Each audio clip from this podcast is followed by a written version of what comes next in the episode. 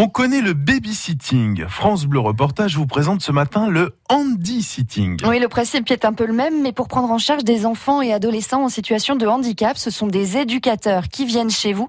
Ce mode de garde existe depuis 2017 dans le territoire de Belfort. Et l'idée, Manon Klein, c'est de permettre aux familles de souffler un peu. Oui, parce qu'être aidant, cela peut parfois être euh, épuisant, comme en témoigne Elisabeth, qui habite à Trévenant. Son petit-fils Jordan est autiste. Il a aujourd'hui 14 ans. Trouver une solution de garde n'a pas été facile. Si on veut un service personnalisé, c'est énormément cher. Donc, euh, on a été obligé avec ma fille de trouver des plages horaires de travail qui sont un petit peu en décalé pour garder le plus possible Jordan sans faire appel à une société qui pourrait être très chère. En moyenne, faire garder son enfant handicapé coûte 20 euros de l'heure. Inabordable pour beaucoup de familles. Pendant 12 ans, Elisabeth et sa fille se sont donc relayées pour garder Jordan au détriment de leur vie personnelle parfois. Il y a quelques années, Elisabeth a opté pour le nouveau service de handy-sitting mis en place par l'ADAPI.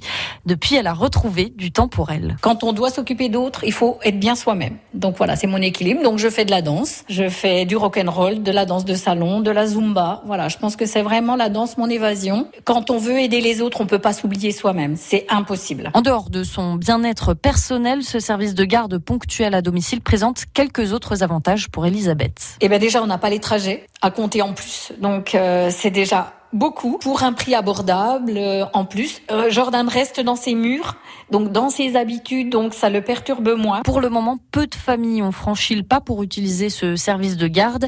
Lucie Konsler est assistante de service social à la DAPI du territoire de Belfort. Au final, il y a quelques familles qui ont fait la démarche de créer le dossier, mais il y en a seulement deux qui, voilà, qui en bénéficient régulièrement. C'est toute la complexité de, de faire le pas de confier son enfant, de, par rapport à la culpabilité, Enfin, voilà, ça renvoie beaucoup de choses. C'est encore compliqué aujourd'hui de, s'accorder des moments de, de répit. L'ADAPI voudrait encore élargir euh, ce service de garde ponctuel dans le territoire de Belfort. Tout France Bleu, quand vous voulez, où vous voulez, comme vous voulez. Sur francebleu.fr